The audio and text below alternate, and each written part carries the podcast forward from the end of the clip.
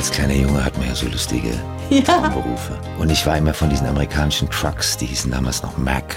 Und das waren halt diese Monster, die durch die USA fuhren und die fuhren halt von Ost nach West und Nord nach Süd. Und das, das hatte für mich so eine ganz merkwürdige Straßenromantik. Da muss ich dazu sagen, da war ich sechs, sieben, acht, neun. Und dann fing ich immer an Ski zu fahren. Da war natürlich mein Traumberuf, äh, professioneller Skirennläufer zu werden. Das war die Zeit von Ingemar Stenmark, der wahrscheinlich größten Künstler, der ja auf Schienen stand. Nein, ich hatte überhaupt keinen Berufsplan, deswegen bin ich ja Schauspieler geworden. Die blaue Couch, der preisgekrönte Radiotalk. Einer unserer Bayern 1 Premium Podcasts. Hören Sie zum Beispiel auch mehr Tipps für Ihren Alltag mit unserem Nachhaltigkeitspodcast Besser Leben. Und jetzt mehr gute Gespräche. Die blaue Couch auf Bayern 1 mit Gabi Fischer. Und mein Gast heute Abend ist der Schauspieler Hannes Jennecke. Grüß dich, Hannes. Tag Gabi, schön mal wieder hier zu sein. Ich habe dich gestern gesehen, Hannes, in der Terra X Show. Und da hast du sogar gewonnen. Ja, ich lag ganz, ganz lange hinten mit meiner Partnerin. Aber dann am Schluss haben wir Gott sei Dank aufgeholt. Mir war das ganz wichtig. Ich habe nämlich gerade eine Stiftung gegründet und ich brauche dringend Geld. Und diese 10.000 kommen mir jetzt sehr, sehr willkommen. Ja, wunderbar. Aber das ist schon so, dass das knifflig ist. Als Zuschauer denkt man sich, ach Mensch, das weiß ich, das weiß ich. Aber wenn man da selber gefragt wird, dann steht man da schon manchmal auf dem Schlauch, Ja, oder? das Schlimmste ist, da sitzt Harald Lesch rum. Ja. Das ist einer der klügsten Menschen, die ich je getroffen habe. Und diese Mighty ist ja auch leider so smart. Man sitzt neben diesen Leuten, fühlt sich so ein bisschen doof. Insofern war ich total froh, dass ich da am Schluss meinen Kopf aus der Schlinge ziehen konnte. Du hast es wunderbar gemacht. Also es war super. Bei uns, da kannst du dich zurücklehnen, da kannst du Mach einfach. glatt. Ja, mach das hier auf der blauen Couch. Wir haben keine Aufgaben für dich, sondern wir unterhalten uns einfach. Großartig. Und zwar auch über zwei Filme, die da auf uns zukommen in den kommenden Wochen. Schön, dass du da bist. Danke, dass ich hier sein darf. Ja, ich mache nie so ein Geheimnis daraus, dass ich ein riesen Krimi-Fan bin. Und deshalb freue ich mich heute auch ganz besonders, dass er hier bei mir sitzt, der Hannes Jennecke.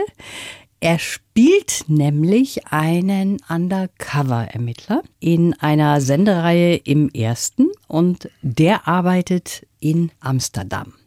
Und das ist, Hannes, natürlich auch ein toller Ort, wo man arbeiten kann, oder? Eine der schönsten Städten, die ich kenne. Ich liebe diese Stadt, auch gerade weil sie halt autofrei ist, weil alles mit dem Fahrrad passiert. Es ist mit die schönste Architektur, die ich in Europa kenne.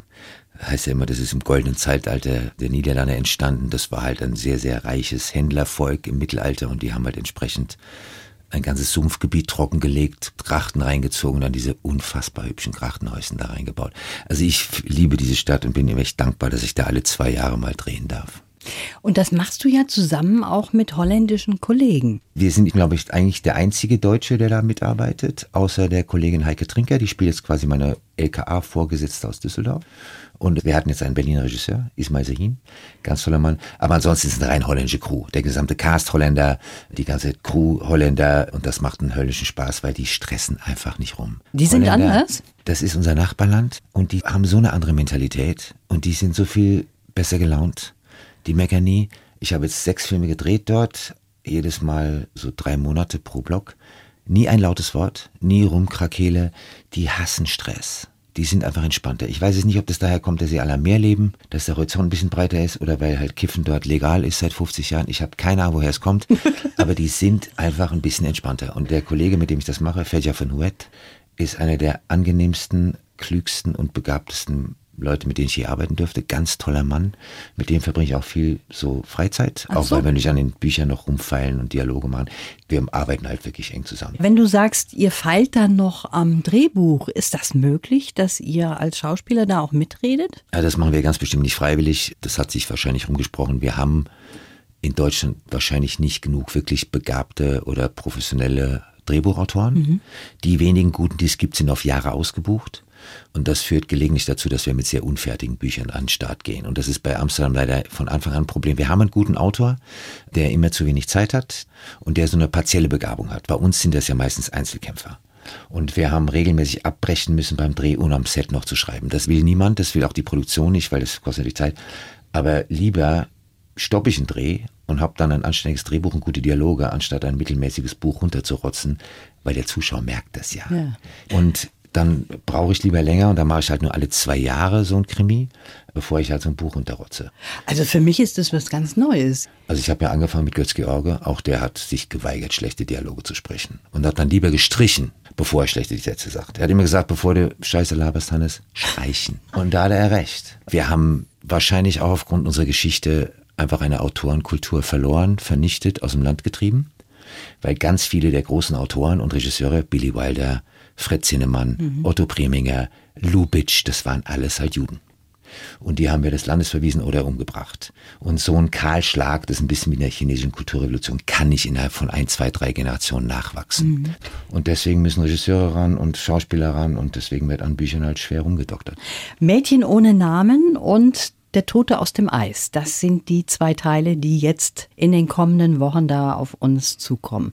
Du bist ja generell auch so international geprägt. Du bist ja in Amerika groß geworden. Deine Familie ist nach Amerika gezogen, dann bist du wieder zurückgekommen. Geboren bist du in Frankfurt. Die Zeit in Amerika, die hat dich schon sehr geprägt, oder?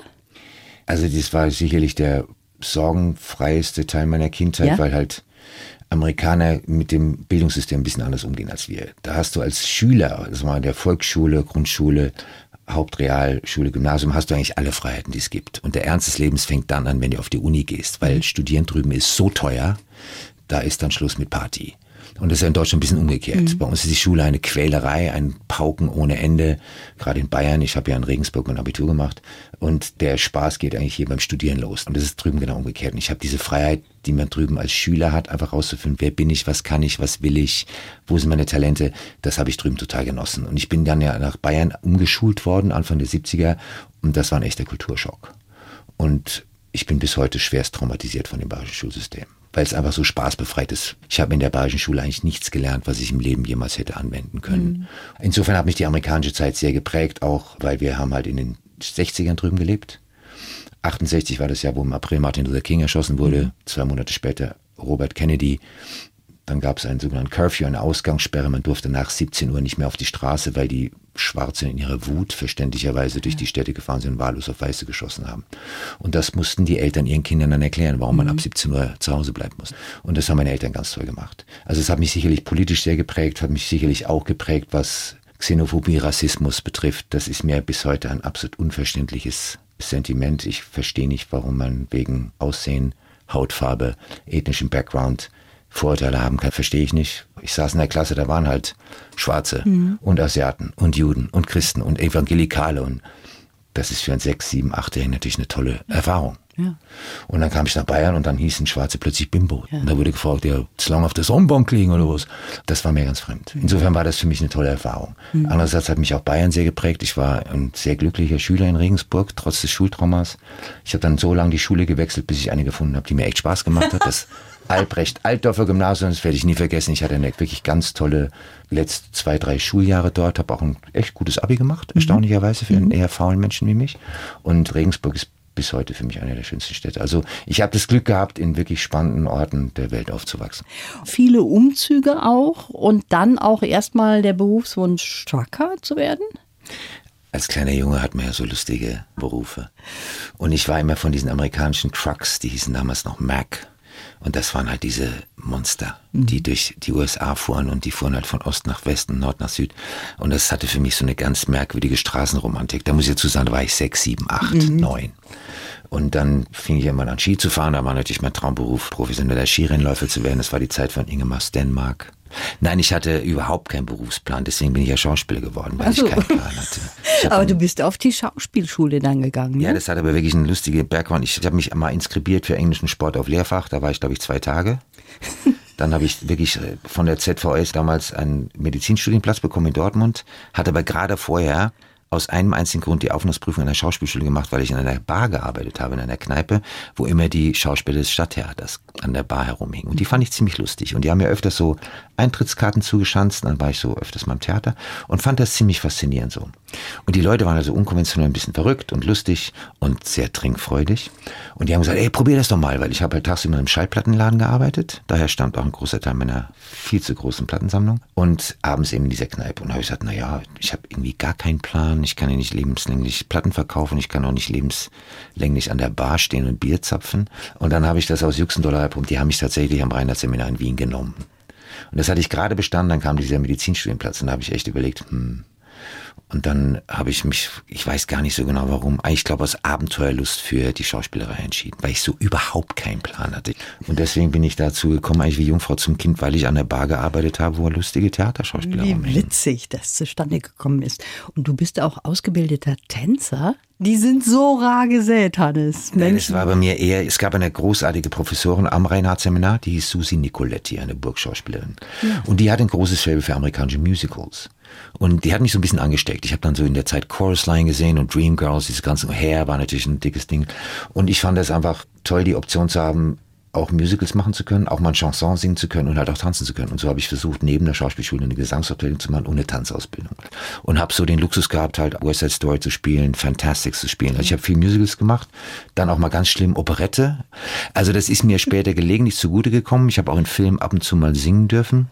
Aber ähm, ich könnte heute wahrscheinlich kein Musical mehr tanzen. Da müsste ich dann doch jetzt wieder schwerst in den Tanzsaal gehen und üben, üben, üben. Das gleiche gilt für meinen Gesang. Das ist alles ein bisschen rostig geworden. Eingerostet ein bisschen.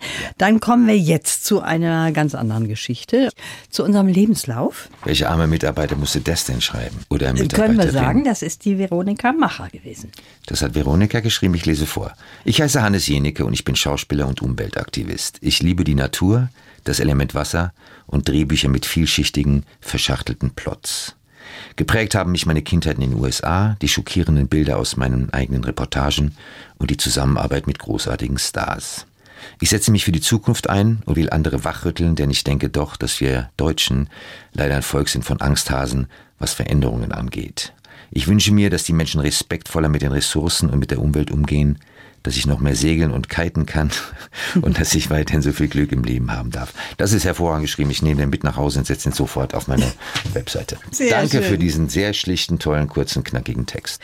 Und du hast gerade vorgelesen, dass sich bei uns nichts ändert. Das ist auch ein bisschen so der Grund, weil wir solche Schisser sind hier in Deutschland vor Veränderungen. Ja, wir sind ein skeptisches, misstrauisches Volk von Gewohnheitstieren, was ja auch seine großen Vorteile hat.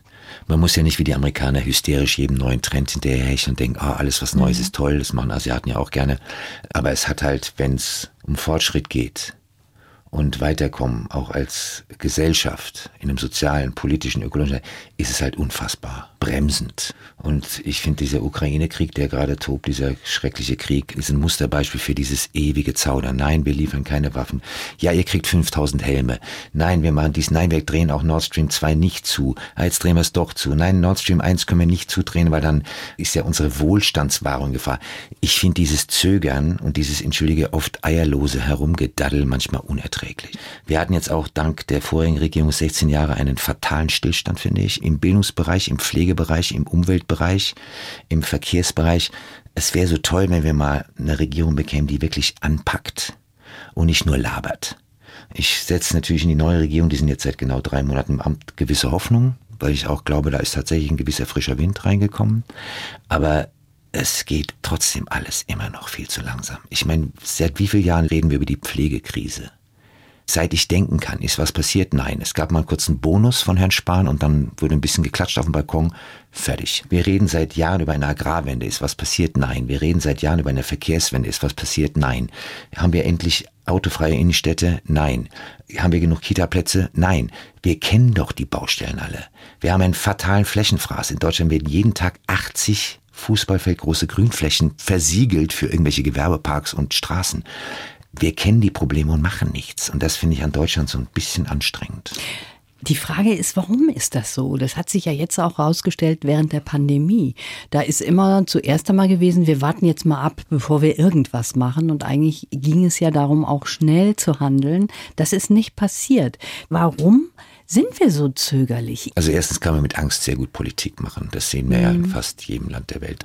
Das ist eine ganz finde ich eine fürchterlich destruktive Art Politik zu machen, weil eigentlich müssen wir darüber reden, was machbar ist, was möglich ist und nicht dauernd darüber reden, was schrecklich schiefgehen könnte. Und es gibt in Deutschland so zwei Sätze, mit denen man alles platt machen kann. Das hört man auch als Filmemacher ganz oft. Das haben wir immer so gemacht. Mhm. Oder das hat noch nie einer gemacht. Du lebst am schönen Ammersee. Und du sagst, Glück bedeutet für dich, Zeit zu haben, um auf, im und am Wasser zu sein. Das bedeutet also Volltreffer. Also ich war ja ewig in Köln und habe dann ein halbes Jahr war ich als Pendler unterwegs zwischen Köln und München, weil ich 2005 mit meinem Partner Markus Strobel und meinen beiden Autorinnen, Rechercheurin, Producerin Judith Adloch und Eva Pförtner diese Dokus fürs ZDF angefangen mhm. habe, im Einsatz für. Und dann habe ich sehr schnell gemerkt, der Pendel zwischen Köln und München ist eine absolute Tortur, die Bahn zu langsam, das Auto unmöglich, Fliegen zu teuer.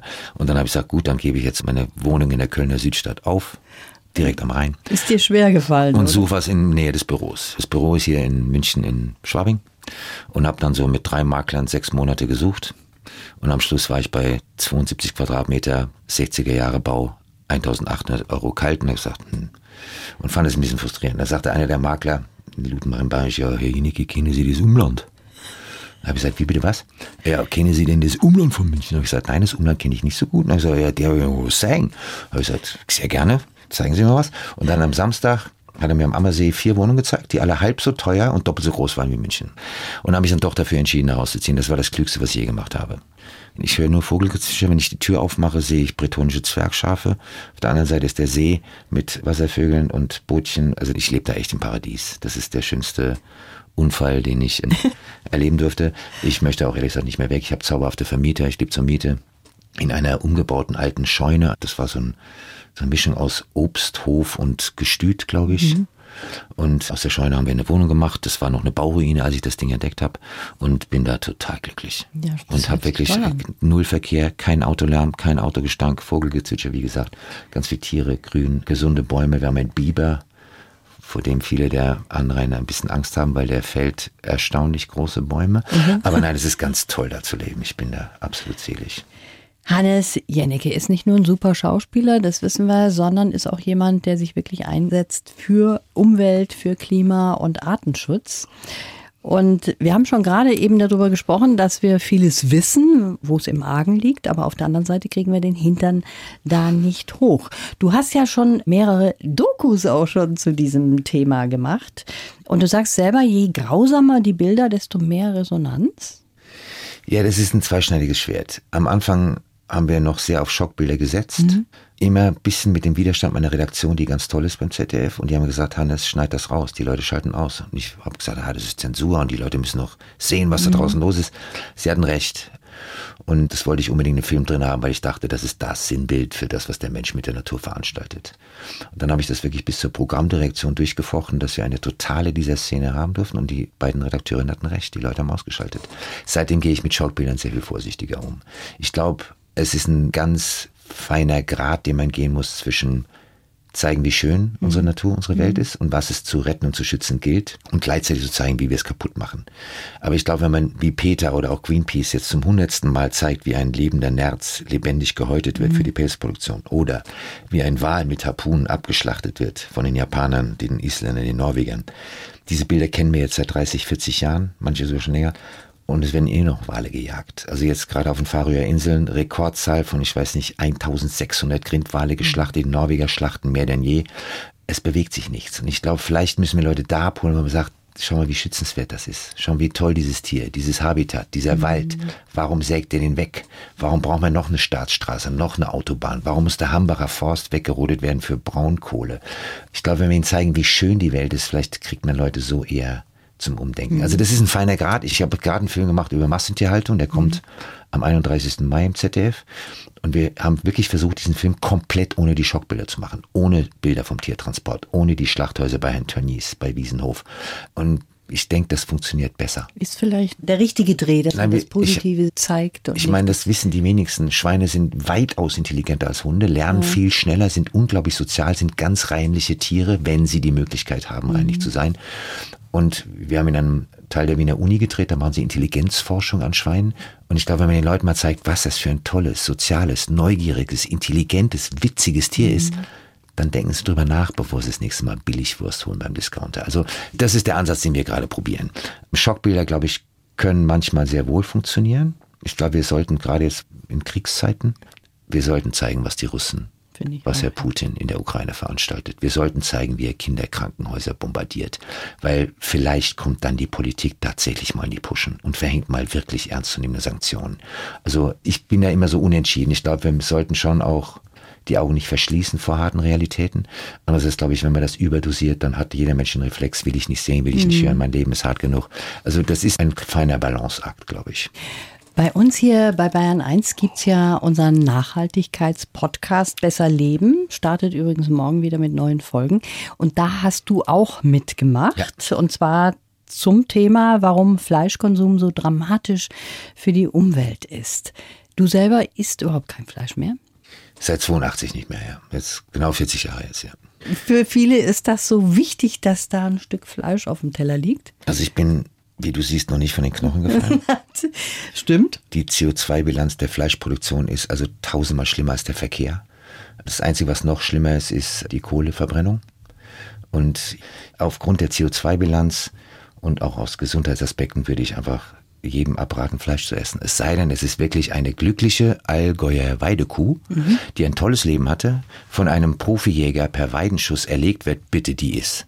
Dann kostet das Stück Fleisch aber halt gern 30 Euro. Und das soll es auch kosten, weil dann ist es ein Event. Das ist genau wie Billigflüge. Warum muss man für 9 Euro nach Malle fliegen, sich da wegballern ohne Hotelbuchung und dann am nächsten Morgen besorgen zurückfliegen? Muss das sein? Nein.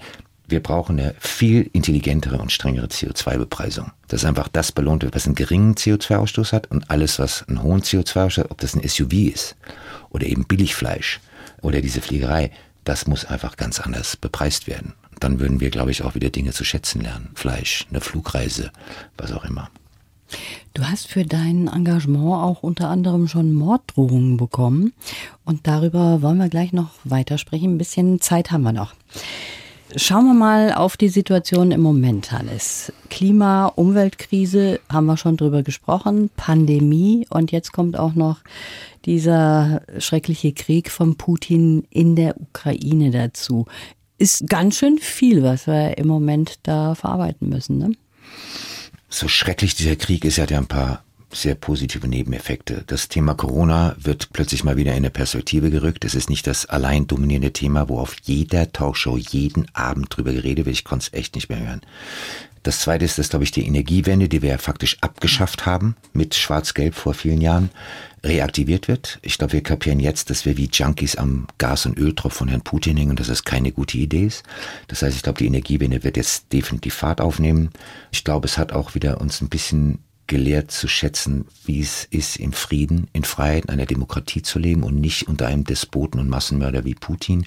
Also ich glaube, so schrecklich das für die Ukraine ist. Und ich habe da mehrfach gearbeitet. Ich habe Freunde von dort. Ich habe lustigerweise noch im Dezember mit den Klitschos zusammengesessen. Ich finde das entsetzlich, was da abgeht, aber es sollte uns auch echt aufwecken in vielen Richtungen. Und das Einzige, was wir anbieten können, ist Hilfsbereitschaft, den Leuten ein Dach über den Kopf geben, spenden, was das Zeug hält. Das ist ja auch ein Aufruf an unsere Menschlichkeit. Ja. Ich habe eben schon gesagt, du hast auch schon Morddrohungen bekommen. Worum ging's denn da? Also das nehme ich nicht so ernst. Ich habe, ich weiß gar nicht, wann das war. Als Pegida anfing, habe ich den großen Aufruf noch in der Bildzeitung mit unterschrieben mit Herbert Grönemeyer, Gauck und den ganzen Leuten. Da bekam nicht nur ich sofort Morddrohungen, die Rechten sind da ja sehr gut organisiert, sondern leider auch meine Pressefrau. Und da bin ich zum ersten Mal zur Polizei gegangen. Und die bekam dann so Post, wo drin stand, so Frau Paul, jetzt passen Sie mal mal auf beim Post aufmachen und so. Und da habe ich gesagt, die hatte, hatte zwei kleine Kinder. Habe ich gesagt, so, jetzt zeigen wir das mal an.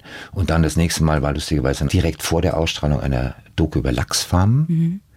Bei den Dreharbeiten wussten wir, dass nach Öl und Gas ist der Lachs das lukrativste Exportprodukt Norwegens. Und wir haben halt mal gezeigt, wie die produzieren. Und was das nicht nur für den Verbraucher, sondern auch für die Umwelt bedeutet, eine Lachsfarm aufzumachen. Und dann kam so drei, vier Tage vor der Ausstrahlung, kam von einer verschlüsselten IP-Adresse so, Herr Jenicke, jetzt reicht aber ein gepanzertes Fahrzeug nicht mehr. Personenschutz ist das Mindeste, was Sie zulegen sollen. Habe ich dann ganz brav an den Sender weitergeleitet und gesagt, das ist irgendein Mitarbeiter der norwegischen Lachsindustrie, der sich da wichtig macht. Es kam dann von diversen Hamburger Anwaltskanzleien, die norwegische Lachsproduzenten vertreten haben, auch natürlich jeder versucht, diese Ausstrahlung zu verhindern. Es gab den Versuch, per einstweilige Verfügung noch am Sendetag den Film zu stoppen. Das ZDF, Gott sei Dank, ist standhaft genug zu sagen, wenn das sauber recherchiert ist, strahlen wir das aus. Am nächsten Tag stürzten die Aktien der vier größten norwegischen Lachsanbieter erstmal um 11 Prozent ab. Wo ich dachte, ein kleiner Markt, Deutschland, kann so Großkonzerne Ja. da mal ganz kurz Ja. zurechtruckeln. Also daran gewöhne ich mich natürlich, wenn du dich positionierst im linksgrün versüfften Bereich, in dem werde ich ja gerne einsortiert, von der AfD und ähnlichen Gruppierungen, damit musst du leben. Das sind halt Menschen, die sind voller Hass. Wie man weiß, macht Hass hässlich. Erstaunlicherweise, und ich kriege das ja auch über die Social Media mit, haben die alle ein großes Problem mit der Rechtschreibung, was mich immer tröstet. Also wenn die Rechten wenigstens Recht schreiben könnten, wäre ja schon mal toll. Da fällt mir immer nur Einstein ein, der mal den wunderschönen Satz gesagt hat, zwei Dinge auf der Welt sind unendlich. Die menschliche Dummheit und das Universum. Bei letzterem bin ich mir nicht sicher. Und mit diesem Satz tröste ich mich jeden Tag, weil der Satz ist aus den 50er Jahren und der ist immer noch unglaublich gültig. Ja, ich habe auch so einen Satz von meiner Oma übrigens. Die hat mir den immer gesagt und den habe ich jetzt bei dir wiedergefunden, als ich dieses Factsheet von dir bekommen habe. Wo bin ich alles- gespannt. Ja, Humor ist, wenn man trotzdem Ja, lacht. das klügste deutsche Sprichwort. Es gibt keinen klügeren deutschen Satz, es Humor ist, wenn man trotzdem lacht. Bist du jemand, Ich lache auch wahnsinnig gerne. Ja? Es gibt ja oft wirklich, man denkt ja, es gibt wenig Grund zum Lachen, aber das ist genau die Kunst. Und das ist, glaube ich, das Großartige am jüdischen Humor, dass egal wie schlecht es denen ging, die haben den Humor nie verloren. Und deswegen lachen wir bis heute über jüdischen Humor. Egal ob es Bette Midler, Billy Crystal, das sind ja die größten Komiker der Welt, sind ja fast alles Menschen jüdischer Abstammung. Und ich glaube, den Juden ging es einfach zweieinhalbtausend Jahre lang so schlecht, dass die gesagt haben, ohne Humor überleben wir das nicht. Und deswegen, ich liebe diesen Satz. Humor ist, wenn man trotzdem lacht. Und du hast auch mal gesagt, dass Comedy für dich eine Form wäre, die findest du ganz toll. Würdest du auch gerne viel mehr machen, aber gibt es hier in Deutschland jetzt nicht so in der Form, wie es dir gefällt? Also es gibt einen wunderbaren Satz von Billy Wilder, der mal gesagt hat, es ist leichter zu sterben, als eine gute Komödie zu schreiben. Das ist die Königsdisziplin. Also für Schauspieler, Regisseure, Autoren, es ist das schwerste Genre und das schönste Genre. Nichts macht mehr Spaß auf der Welt, als eine Komödie zu spielen, wenn das Drehbuch gut ist. Jetzt über Humor kann man bekanntlich nicht streiten. Es gibt Leute, die lachen sich über Fuck you Goethe kaputt. Es gibt Leute, die lachen sich über Es ist nur eine Phase Hase kaputt. Es gibt Leute, die finden Ricky Gervais überhaupt nicht komisch. Ich finde ihn genial. Es gibt Leute, die haben sich bei Monty Python weggeschmissen. Es gibt Leute, die sitzen davor und sagen, was ist denn das? Das ist halt echt Geschmackssache. Schwierig, ne? Ich habe wahnsinnig viel Komödie gemacht. Ich hatte eine ganze Reihe bei Sat1, alleine der Töchtern, wo ich so einen ehemaligen Bundeswehrausbilder Schreihals gespielt habe, der versucht, drei Töchter großzuziehen. Das hat mir einen höllischen Spaß gemacht. Und wir hatten echt tolle Bücher und einen englischsprachigen Regisseur. Das war eine ganz große Hilfe. Ansonsten tue ich mich mit manchen deutschen Komödienbüchern sehr schwer. Ich habe gerade einen Kinofilm gemacht, der ist die Geschichte der Menschheit leicht gekürzt. Mit, glaube ich, allen deutschen Comedians, die wir kennen. Ich habe ihn noch nicht gesehen. Ich bin gespannt. Das ist die komplette Verhohnepiepelung der Weltgeschichte als Sketch-Format. Ich hoffe, dass es funktioniert. Also das macht einen Riesenspaß, das zu spielen. Es funktioniert halt nicht immer. Wann kommt der raus, der Kinofilm? Der kommt Mitte Juni, glaube ich, in die Kinos. Okay. Also nach der Schweinedoku, die läuft am 31.05. Also in dieser Reihenfolge. Das war sehr schön, dass du hier warst. Ja, danke für die Einladung. Ich bin sehr gerne hier. Das ist schön. In eurem schönen blauen Raum. Alles Gute Danke für dir. die Einladung. Euch auch.